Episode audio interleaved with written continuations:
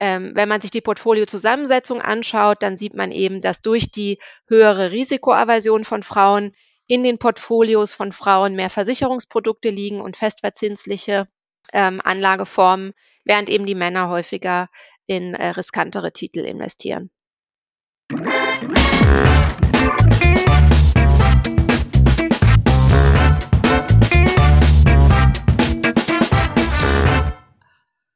Ich begrüße euch super herzlich zum Her Money Talk, dem Geld- und Karriere-Podcast für Frauen.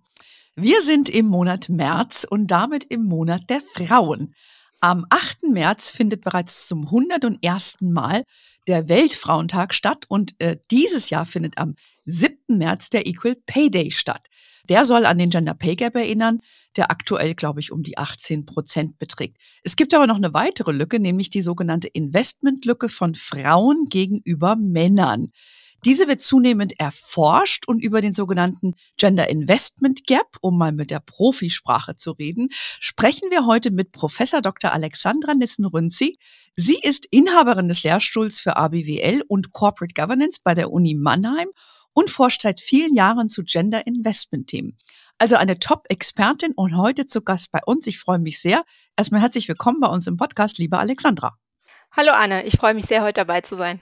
Ja, ich freue mich auch auf unser Gespräch. Wir kennen uns ja schon ein paar Jahre, haben eben gerade im Vorgespräch festgestellt, wie lange wir uns bereits kennen und wie groß deine Kinder inzwischen sind. so geht's im Leben. Bevor wir aber einsteigen ins Thema, für diejenigen von euch, äh, die sagen, hey, ich möchte jetzt auch mal endlich anfangen mit dem Investieren und meinen eigenen Gender Investment Gap äh, reduzieren, den äh, für euch lege ich euch ganz herzlich äh, äh, oder ans Herz unsere Academy, die Hermoney Academy. Das ist ja eine Serie von Videotutorials, wo du ganz einfach anfangen kannst oder auch dir das Profi-Modul holen kannst. Also schaut einfach mal auf unsere Homepage, insofern ihr das noch nicht gemacht habt. So, aber jetzt zu dir. Ähm, Dein Fokus liegt ja auf der Erforschung geschlechtsspezifischer Unterschiede an den Finanzmärkten. Also wie investieren Männer und Frauen in Kapital? Verhalten sie sich unterschiedlich und wodurch werden ihre Anlageentscheidungen beeinflusst? Ist das inzwischen ein großes Forschungsfeld geworden? Weil es, als du es angefangen hast, war das ja, glaube ich, noch, was so ziemlich auf einsamer Flur, oder? Genau, also ich würde sagen, es ist äh, zumindest wesentlich größer geworden äh, im Vergleich zu der Zeit, als ich angefangen habe, in dem Bereich zu forschen. Und das freut mich auch sehr. Damals, als ich angefangen habe, äh, in dem Bereich zu arbeiten, da war das wirklich noch ein absolutes Nischenthema. Und es war auch schwierig, andere Kollegen im wissenschaftlichen Bereich von der Bedeutung dieses Themas zu überzeugen. Das hat sich mittlerweile geändert und es gibt viele, insbesondere Kolleginnen, die ähm, in diesem Forschungsfeld arbeiten. Ich erinnere mich, als wir uns kennengelernt haben, da hatte man dir auch geraten, das zu lassen. Ne? Äh, die in diesem Investmentfeld. Da hatten wir nämlich damals noch drüber gesprochen, weil du sagtest, äh, das wäre, man hat dir gesagt, das ist karriereschädlich. Genau, also das gehörte sicherlich nicht zu den äh, Standard-Finance-Themen, die damals bearbeitet wurden. Und äh, da ist mir in der Tat geraten worden, das eher als sogenannte Hobbyforschung zu betreiben ähm, und da nicht meine Karriere drauf aufzubauen, ja. Ja, aber wie gut, dass man da nicht auf manche männlichen Kollegen hört. Oh? Ja, da habe ich, glaube ich, so eine natürliche Sturheit. Das fand ich einfach spannend, das Thema. Und äh, da ja. musste ich das irgendwie auch bearbeiten. Absolut, absolut. Ähm, ich, ich zitiere auch immer gerne die äh, Reese äh, Witherspoon. Ja, die hat ja damals auch ein Unternehmen gegründet, um, um so filmische äh, Stoffe, für, also die mehr für Frauenthemen sind oder aus der Frauenperspektive sind, hat ja ihre Firma Hello Sunshine genannt. Das ist ja auch ein bisschen, also ein bisschen albern, ja. Und äh, hat das dann mal für eine schlappe Milliarde verkauft. Also so viel dazu. Ja, ähm, aber das finde ich super, das eint uns ja auch. Äh, wir lassen uns hier nicht schrecken, wenn wir die Idee gut finden, machen wir es einfach und et voilà, hier sitzen wir. Ähm, es war ja nicht minder anders, als ich Hermanni gegründet habe und das Thema ist ja bei uns auch, um mehr Frauen dafür zu gewinnen, dass sie sich um ihr Geld kümmern. Wir sehen ja auch, dass das auf sehr, sehr große Resonanz stößt, was wir machen. Und äh, meine Frage an dich als Profi, leisten wir damit aus deiner Sicht einen sinnvollen Beitrag zur Reduzierung dieses Gender Investment Gaps? Und vielleicht zum Anfang erklär uns mal aus deiner professionellen Sicht, was ist das denn genau? Ja, also der Gender Investment Gap, der bezeichnet den Umstand, dass Frauen weniger am Kapitalmarkt investieren als Männer und dass sie auch weniger aktiv ihre Finanzen planen. Mhm. Und das führt zu finanziellen Nachteilen, natürlich insbesondere, wenn wir über das Thema Vermögensaufbau im Rahmen der Altersvorsorge sprechen. Also um mal ein Beispiel zu geben, bei Männern machen Aktien rund 21 Prozent des Portfoliovermögens aus und bei Frauen sind das nur 9 Prozent. Also hm. wir haben da ein Gap von 12 Prozentpunkten. Und wenn wir uns umschauen in der aktuellen und auch schon länger andauernden Niedrigzinsphase, ähm, den Aktienmarkt auszublenden, kann dann natürlich zu einem systematischen Nachteil beim äh, Vermögensaufbau für die Rente führen. Mhm. Und ich denke, ähm, um mehr Frauen für das Thema zu erwärmen, da bedarf es insbesondere einer gezielten Ansprache und ähm, niedrigschwelliger Informationsangebote, dass es also für die Frauen relativ einfach ist, an das Thema heranzutreten und sich zu informieren. Und äh, dazu leistet Her Money, denke ich, auch einen wichtigen Beitrag, dass es diese Informationsangebote gibt, die sich eben ganz gezielt an Frauen richten. Mhm, okay, ich verstehe. Ja, gut, wir sehen das ja, dass das eine sehr, sehr hohe äh, Resonanz hat, dass die Frauen zu uns kommen. Äh, aus meiner Wahrnehmung aber auch beobachte ich, dass das, was wir hier auf der Frauenschiene, sage ich jetzt mal, machen, auch Männer interessiert. Und äh, wenn ich jetzt mal schaue, so ein Kapital zum Beispiel, zitiere ich immer mal ganz gerne die Zeitschrift, äh, die berichtet auch über solche Themen, wie man, ne, weil wir ja bei den Frauen sagen, bevor du anfängst zu investieren, solltest du auch erstmal dir über ein paar andere Dinge Gedanken machen dass diese Diskussion oder auch äh, andere Anbieter, die eigentlich primär sich an Männer richten, machen das inzwischen auch. Und das finde ich sehr interessant, ähm, dass da doch ein Sinneswandel auch bei den Männern eintritt, oder? Ja, also diese Veränderungsprozesse, die beobachten wir auch in unseren Forschungsprojekten. Ah. Wir haben zum Beispiel aktuell, schauen wir uns ähm, Finanzwerbung an über mehr als 50 Jahre. Und da sieht man das auch ganz klar, dass also in den früheren Jahren tauchten Frauen gar nicht auf als hm. Kundinnen in diesen ähm, äh, Werbeanzeigen. Und wenn man sich die letzten Jahre anschaut, dann hat sich da schon fundamental was verändert. Also ich glaube, da ist ein Veränderungsprozess im Gang. Die Finanzindustrie hat auch die Frauen als Kundengruppe für sich erkannt. Ähm, aber wir sind noch nicht da, wo wir ähm, sein sollten. Mm, okay, ich sehe das auch so. Da ist noch ein bisschen ein ganz schön großer Stück Weg vor uns. Aber wir freuen uns, dass wir da zumindest wird der Weg beschritten und es wird auch aufmerksam wahrgenommen von der Finanzbranche. Das ist, denke ich, auch schon mal wichtig. Weil, wie du sagst, ich glaube, die Angebote, das weiß ich aus eigener Erfahrung, haben sich impliziert eigentlich an Männer gerichtet. Auch wenn es keiner gesagt hat. Ne? Weil mhm. die Ansprache war eben, eben nicht da. Aber wie, aus seiner Sicht, wie unterscheidet sich jetzt das Verhalten von Männern und Frauen am Kapitalmarkt? Äh, du hast ja schon gesagt, es gibt diese Lücke. Wie legen sie denn jeweils ihr Geld an? Also was man da zuerst festhalten muss, ist, dass die Sparquoten gleich sind. Also die Anlagewilligkeit oder die Bereitschaft, Geld zu sparen, die unterscheidet sich nicht zwischen den hm. Geschlechtern.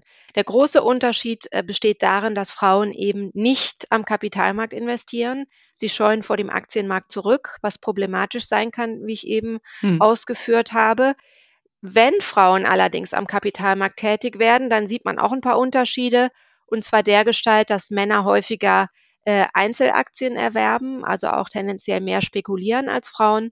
Und ein ganz großer Unterschied, der sich immer wieder in verschiedenen Studien gezeigt hat, ist der, dass Männer viel mehr handeln als Frauen. Also mhm. ungefähr 45 Prozent mehr, ist auch ein ökonomisch großer Effekt. Und ähm, was das Handeln angeht, schaden Männer auch dann ihrer Nettorendite. Äh, denn Handeln äh, resultiert in Transaktionskosten und das reduziert entsprechend eben die Rendite von Männern mehr als die Rendite von Frauen. Hm. Ähm, wenn man sich die Portfoliozusammensetzung anschaut, dann sieht man eben, dass durch die höhere Risikoaversion von Frauen in den Portfolios von Frauen mehr Versicherungsprodukte liegen und festverzinsliche ähm, Anlageformen, während eben die Männer häufiger in äh, riskantere Titel investieren. Hm. Aber wie erklärst du diese, äh, diese Verhaltensunterschiede, dass Männer scheinen das irgendwie sportlicher zu nehmen, sie, sie sind da auch, wie du sagst, die spekulieren mehr, die investieren weniger.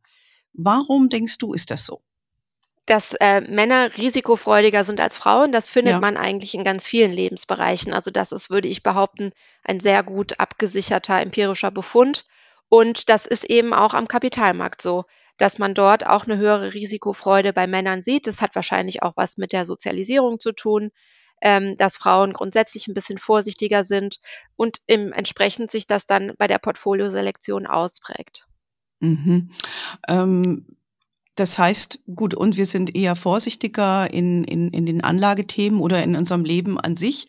Würdest du auch sagen, dass das mit der Sozialisierung der Frauen zusammenhängt, dass wir nicht so in der Vergangenheit nicht so empowered wurden oder ermutigt wurden, mutig zu sein, ja, und, und größere Sprünge zu wagen? Ja, also wenn man jetzt von der allgemeinen höheren Risikoaversion von Frauen spricht, da gibt es verschiedene Erklärungsansätze. Das geht sogar bis in den evolutionsbiologischen Bereich oh, rein, ähm, okay. dass es für Frauen mehr Sinn gemacht hat, äh, sich risikoscheuer ähm, zu verhalten.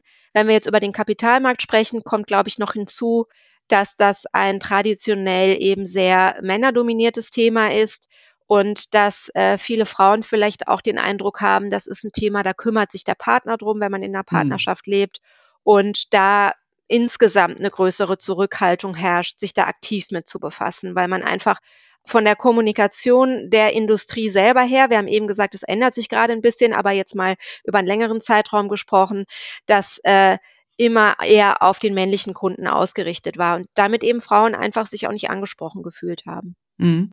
Okay, also da kommt nur eine Fülle von Faktoren zusammen und mhm. äh, ja, das dauert natürlich so ein bisschen äh, Verhalten zu verändern und auch so eine Bestärkung zu bringen. Und das versuchen wir von Herrn Manni ja zu machen.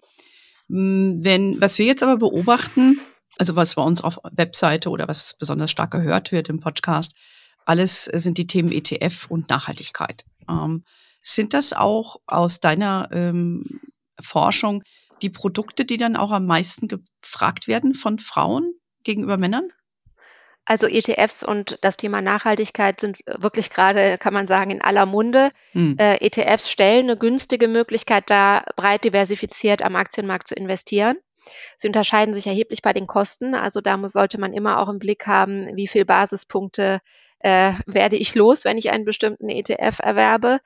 Äh, zusätzlich ist es für viele äh, Investoren sehr wichtig geworden, wohin ihr Geld fließt. Also sie wollen jetzt nicht jedes Unternehmen unterstützen, sondern eben beispielsweise kein Geld in Unternehmen fließen lassen, die mit Waffen handeln oder die Glücksspiel fördern. Und ähm, dementsprechend hat die Finanzindustrie auch reagiert und es gibt jetzt eben viele Produkte, die äh, beispielsweise solche Unternehmen ausschließen. Ähm, aber du würdest jetzt nicht sagen, dass Frauen besonders auf diese Produkte stehen, also Nachhaltigkeit. Oder gibt es dazu keine, keine Erhebungen? Es gibt dazu erste Erhebungen, die sind aber nicht einheitlich. Mhm. Es gibt ein paar Studien, die zeigen eine leichte Tendenz, äh, dass Frauen äh, größeres, äh, größeren Wert auf Nachhaltigkeit legen, auch bei der Geldanlage. Aber es gibt auch einige Studien, die keine Unterschiede gefunden haben. Also ich mhm. würde sagen, da ist die Wissenschaft noch nicht weit genug. Da gibt es noch keine ähm, belastbare empirische Evidenz in die eine oder andere Richtung. Okay, dann bleibt es also abzuwarten. Aber deswegen ist das ja unsere äh, einseitige Wahrnehmung, was hier sehr stark an Themen angenommen wird, wenn wir was berichten bei, bei Hermanni. Hm, jetzt stellt sich natürlich die Frage, aufgrund der, der Vergangenheit und der Sozialisierung, könnte man ja meinen, dass Frauen, und das zeigt ja wohl deine Ergebnisse auch, risikoscheuer sind als Männer. Würdest du sagen, dass das wirklich so ist oder dass es einfach Mangel an Wissen ist, ähm, dass Frauen risikoscheuer investieren im, im Kern?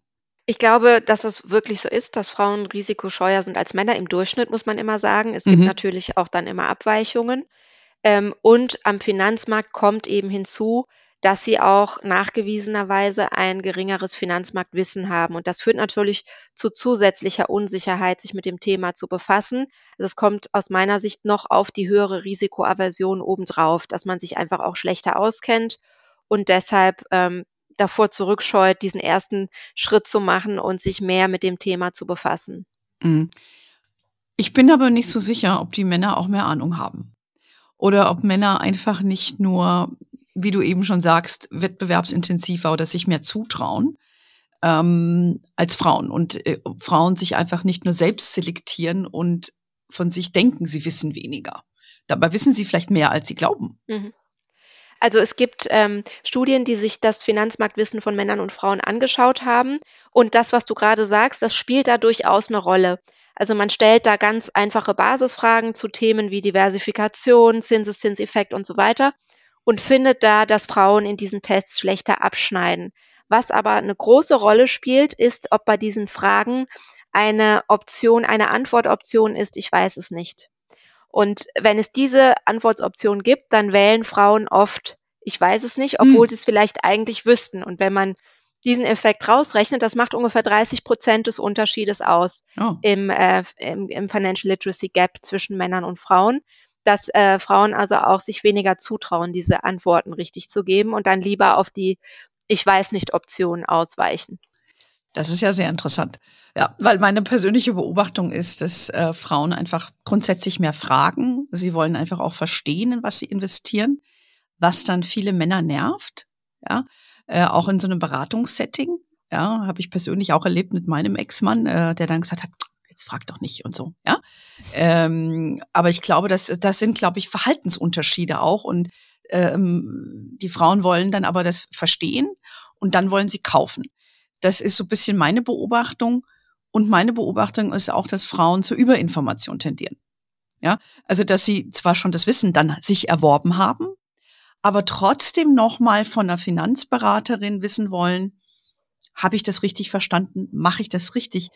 Suchen die mehr diesen Social Proof oder diese soziale Bestätigung, dass sie das richtig machen? Ja, also was du beschreibst, spiegelt sehr schön äh, eine Studie wider, die mir gerade in den Sinn kommt, die genau das gezeigt hat, dass also Finanzworkshops besser funktionieren, wenn Frauen da erstmal unter sich sind und keine Männer dabei mhm. sind. Also dass sie so einen geschützten Raum haben, in dem sie auch die gefühlt, und ich finde, es gibt keine dummen Fragen, aber manchmal meint man ja, diese Frage kann man jetzt nicht stellen, ähm, wo sie sich dann eher wagen, alle Fragen zu stellen, die sie wirklich haben. Und was man auch gefunden hat, ist, dass Frauen, wenn sie einmal so einen Workshop gemacht haben, häufiger dann auch aktiv werden und den Ratschlag annehmen, den sie da bekommen haben äh, als Männer. Also das würde einen sehr zuversichtlich stimmen, dass solche ähm, gezielten Beratungsangebote für Frauen auch sehr wirksam sein können. Ja, das ist auch meine Wahrnehmung. Und wir sehen ja auch, wir haben ja auch Finanzberaterinnen, die bei uns aktiv sind. Die können sich ja vor Terminen auch nicht retten, wie wir natürlich auch nicht. Also wir haben gerade wieder ein Event gehabt, da melden sich 2000 Frauen an. Ja, also das ist, äh, der Beratungsbedarf ist immens. Und wir machen das ja auch bewusst für Frauen und wollen auch nur Frauen in, in der, äh, im Publikum haben. Eben aus diesem Effekt, wie du beschreibst, dass man wirklich Fragen stellen kann, die ja nicht doof sind, weil aus meiner Beobachtung und viele Jahre in der Finanzbranche ähm, stehen Männer dann in solchen Runden auf und machen gerne Statements, aber sie haben keine Fragen. Ja, das ist eher so eine Profilierungsgeschichte. Und die Frauen fühlen sich dann, oh Gott, der hat Ahnung, ich sage jetzt gar nichts mehr. Ja, weshalb ich sage, wir brauchen einfach nur die Frauen oder eine große Überzahl von Frauen, damit eben dieser Effekt nicht eintritt, dass Männer sich dann nur so aufspielen. Würdest du das auch so, würdest du das auch so unterschreiben? Also das könnte ein Kanal sein, der dieses Ergebnis erklärt, dass die rein äh, nach Geschlechtern getrennten Finanzworkshops besser funktionieren. Es könnte schon so sein.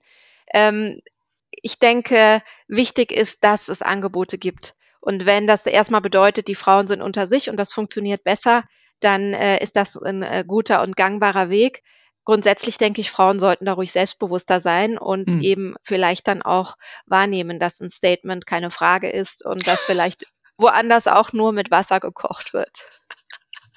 Ich glaube, jede, die das hört, die, wiss, die weiß genau, was wir beide meinen. Ja, aber das äh, muss man einfach noch mal so so auch sagen, äh, dass man nur weil jemand sich hinstellt und, und vorgibt, viel zu wissen, das heißt noch gar nichts. Ja, ähm, das wissen wir beide aus äh, unserem beruflichen Umfeld über, ich weiß es aus 30 Jahre Finanzbranche. Ja, ich würde mal sagen, nur weil einer mit einem schicken Anzug daherkommt, heißt das irgendwie noch gar nichts. Ne? Aber da sind wir wieder bei im, uh, Unconscious Bias. Ja, wir assoziieren so einen Anzugträger, nicht jetzt nicht respektlos gegenüber den Männern sein, äh, sondern man assoziiert ja gleich was dann damit. Ja, ich bin ja dann gleich im Pretty Woman Modus, ja, denk, da kommt der Typ mit dem Anzug, der Investmentbanker hat Ahnung und dann schenkt er mir die Rose, ja. nur wenn man ein bisschen hinter die Kulissen blickt, weiß man, es ist eben nur ein teurer Anzug, ja. So. Ja, nonverbale Kommunikation, die spielt natürlich da eine Riesenrolle bei solchen, solchen Settings. Ja, absolut, absolut. Ähm, aber vielleicht nochmal zurück zu der Anlegerebene. Äh, du hast es ja eben schon gesagt, Männer sind ja mehr so ein bisschen in dem Spekulationsmodus, hin und her macht Taschen leer sozusagen, auch ein alter Vertriebsspruch. Ähm, sind denn Frauen, wenn sie dann sich informiert haben und sie springen, das heißt, sie investieren, sind sie dann die besseren Anlegerinnen? Nein, das kann man äh, empirisch verlässlich nicht sagen. Oh, ähm, es gibt Stärken und Schwächen, würde ich sagen, auf beiden Seiten. Wenn man sich einfach die durchschnittliche Rendite von Portfolios anschaut von Frauen und Männern, findet man keinen Unterschied. Was man findet, äh, das spiegelt eben auch diese größere Risikofreude wider, ist, dass die Männer häufiger extreme Renditen erwirtschaften. Extrem positiv mhm. oder extrem negativ. Klar, wenn ich eine Wette eingehe, die kann gut gehen oder äh, ich habe Pech gehabt. Und im Mittel äh, findet man aber dann eben keine Unterschiede mehr in der Performance von Portfolios, die von Frauen oder von Männern verwaltet werden hm. oder gehalten das, werden. Das ist interessant, weil äh, die, die Direktbanken veröffentlichen da häufig auch mal so Studien über die Portfolios Männer, Frauen. Und da ist man ja verleitet zu sagen, äh, dass die Frauen besser sind, äh, weil sie dann immer wieder sagen, die, die, die halten länger an ihrer Strategie fest. Ähm, oder ist das nur so ein einseitiger Blick, weil es eben nur eine gewisse Art von Anlegerin ist, nämlich die, die selber entscheidet? Ja, also da muss man ein bisschen differenzieren, was ist eine Studie. Es gibt auch sehr viele okay, Studien in Anführungsstrichen, ja, die äh, sagen zum Beispiel, äh, Gender Diversity ist gut, ja. Und da gibt's auch, wenn man jetzt wirklich in die wissenschaftliche Literatur schaut und sich fundiertere Auswertungen anschaut, die eben auch zwischen Korrelation und Kausalität unterscheiden. Also es gibt, ich will damit sagen, es gibt eine große Bandbreite dessen, was, was die Studie nennt. Und äh, wenn man äh, aus der Praxis kommende Studien anschaut, dann ähm, sollte man immer im Hinterkopf haben, was ist die, was ist die Zielsetzung einer Studie? Ist das vielleicht auch eher mal ein Marketinginstrument und mhm. so weiter? Also wenn man einfach mit einem gesunden Menschenverstand rangeht, warum sollten jetzt Frau, Frauen am Kapitalmarkt besser sein als Männer? Das Geschlecht ist eigentlich äh, nicht prädiktiv dafür, ob ich eine hohe Rendite erwirtschafte oder nicht. Die Kräfte des Kapitalmarkts wirken auf alle Kleinanleger gleich. Hm. Und ähm, also wie gesagt, aus der wissenschaftlichen Literatur heraus gibt es keine empirisch belastbaren Belege dafür, dass Frauen oder Männer besser sind. Okay, sehr interessant. Du hast ja auch eine der ersten Studien, oder wenn nicht überhaupt die erste, gemacht im professionellen Umfeld. Äh, darüber haben wir uns ja damals auch kennengelernt, äh, weil du mal angeschaut hast, wie überhaupt wie viele Frauen gibt es im Asset Management, also sind Fondsmanagerinnen und wie ist deren Performance. Aber da waren doch die Ergebnisse eher in Richtung der Frauen, wenn ich mich recht entsinne, oder? Nee, da haben wir auch in der Performance keine Unterschiede gefunden. Ah. Das war äh, für die amerikanische Fondsindustrie, haben wir die weiblichen und männlichen Fondsmanager angeschaut, äh, und zwar für die komplette Industrie. Und da gab es auch keine Unterschiede in der äh, Performance zwischen diesen äh, Fonds. Das würde man auch noch weniger erwarten, denn das sind mhm. ja alles äh, Menschen, die eine gleiche Ausbildung genossen haben, durch einen ähnlichen beruflichen Hintergrund haben. Und da hat man auch keine Unterschiede gefunden. Wo wir Unterschiede gefunden hatten, das war in den Geldzuflüssen in diese Fonds. Der Gestalt, dass äh, Fonds, die von Frauen verwaltet werden, weniger ähm, Geld zufließt von Investorenseite. Mhm. Ja, toll. Das ist also wieder diese, äh, diese Unconscious Bias Geschichte wahrscheinlich, oder? Die spielt damit rein, genau. Mhm. Das haben wir dann über Laborexperimente ähm, nachweisen können, dass es also auch wirklich da um Vorurteile geht, dass man sich ein Mann mit zwei N äh, komfortabler fühlt, wenn das Geld nicht von einer Frau verwaltet wird. Ja, ist schon krass. Ähm, hier, man ist ja so ein bisschen abgekommen von diesem, ähm, ja, sage ich, Personenkult, dass man heute gar nicht mehr weiß, oft wer die Fondsmanager, Fondsmanagerinnen sind. Ne? Das wird dann immer als Team, ich sag mal, verkleidet. Ähm, aber das habt ihr jetzt ja nicht mehr erhoben, ähm, ob es dann da noch, da kann man ja, kann man nicht mehr feststellen, dann musst du einfach nach Performance gehen dann, ne? Wir haben äh, nur die einzelgemanagten Fonds angeschaut, mhm. wo ganz klar war, wer ist für den Fonds verantwortlich und wer nicht. Und haben dann eben auch in ähm, Teilen der Untersuchung geschaut, wie sichtbar ist ein Fondsmanager, mhm. wird der viel in den Medien oder sie viel in den Medien ähm, gecovert und hat das einen Einfluss und so weiter. Genau. Aber da ging es immer nur um einzelgemanagte mhm. Aktienfonds, nicht um teamgemanagte, weil da eben dann nicht mehr zuzuschreiben ist äh, von außen, wer hat da wirklich den Hut auf und wer trifft die Entscheidung. Mhm. Ja, ja. Also ich finde, da hat die Branche natürlich auch reagiert, weil man, wie ich eben schon sagte, diesen Personenkult auch nicht will. Ist ja auch ein unternehmerisches Risiko, wenn sich einer da so aus dem Fenster legt. Also ich sage nur mal Bill Gross, ja, der Pimco äh, gegründet hat, die gehören ja heute zum Allianzkonzern. Hab ich gerade wieder gelesen, da gibt's wieder einen Rechtsstreit, weil der ein Buch schreibt, der hört irgendwie nicht auf. Ne? Also das ist, äh, ist für die natürlich auch ein unternehmerisches Risiko, wenn man die Einzelpersonen zu seinem Vordergrund hat.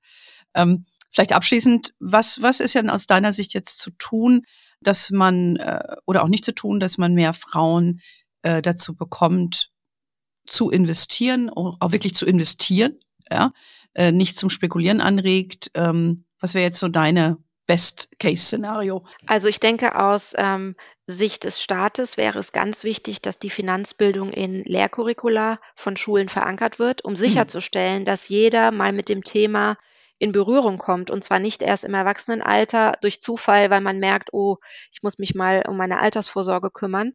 Ähm, gerade auch im Hinblick auf die zunehmende Bedeutung der privaten Altersvorsorge sollte das einfach frühzeitig an alle Menschen in unserem Land herangetragen werden, dass man zumindest ein gewisses Basiswissen hat. Das ist ein wichtig, eine wichtige Stellschraube aus meiner Sicht. Und dann äh, genau das, was wir auch heute tun, Awareness schaffen für das Thema. Es liegt auch ganz viel an der Eigeninitiative der Frauen, mhm. äh, dass sie einfach wahrnehmen und verstehen, dass das ein sehr wichtiges Thema ist, dass sich da jeder auch selber drum kümmern sollte, Beratungsangebote wahrnehmen und sich informieren. Ja, das denke ich ist, äh, glaube ich, auch der richtige Weg.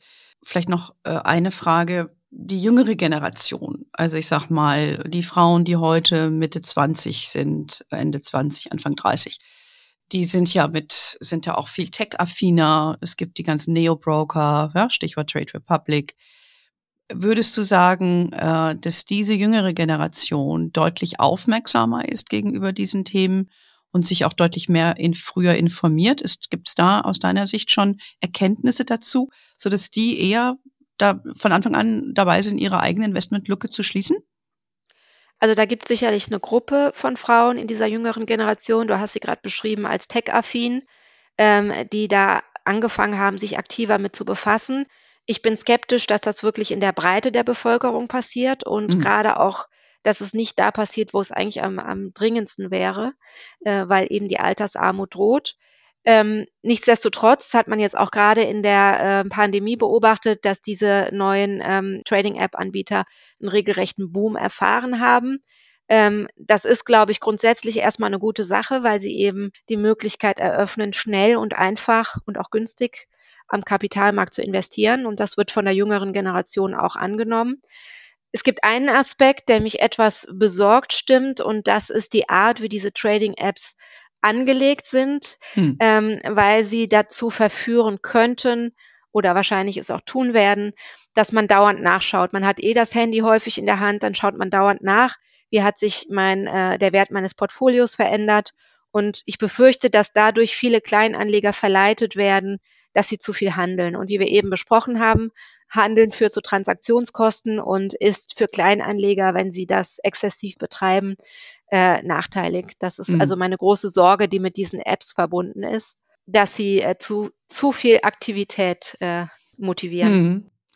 Ja, das, das mag sein. Das wird sich natürlich zeigen im Verlauf der Zeit. Also wir oder du natürlich auch plädieren natürlich dafür, dass wir investieren und nicht spekulieren. Ähm, aber wir wissen auch, oder ich auch weiß aus, aus eigener Erfahrung, wenn man das das erste Mal macht, guckt man da sehr häufig drauf. Ne? Man ist ja auch interessiert und ja. Und wenn dann das gleich äh, nach ein paar Monaten in, in, ja ab, dass die Börse sich nach unten wendet, dann wird das Magenkrummeln größer.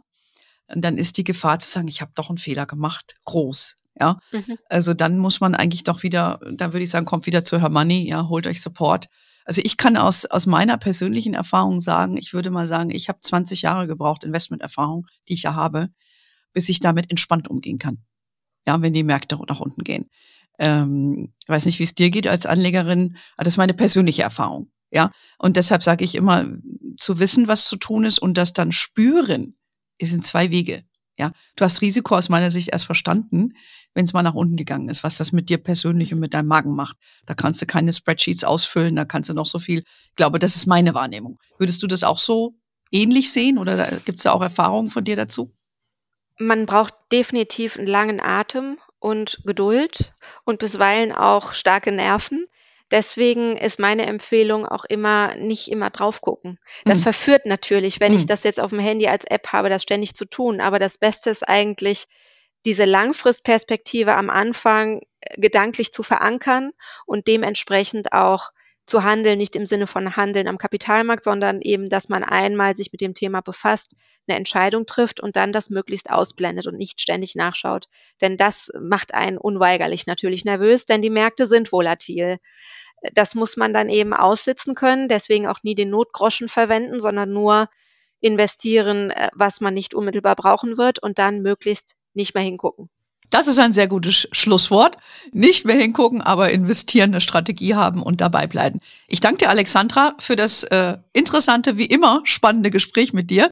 Ähm, ich wünsche dir auf jeden Fall noch einen tollen Tag in Mannheim. Und ähm, ja, wir sind, wenn ihr investieren wollt, Themen wissen wollt, ihr wisst, es gibt unsere Webseite, ganz viele Investment-Ideen auch und auch für Anfängerinnen. Abonniert unseren Newsletter, damit ihr auch gar nichts verfasst, auch keine Events. Wir sind auf Facebook, LinkedIn, Instagram. We are wherever you are. In diesem Sinne, have a wonderful day. Until next time und ciao.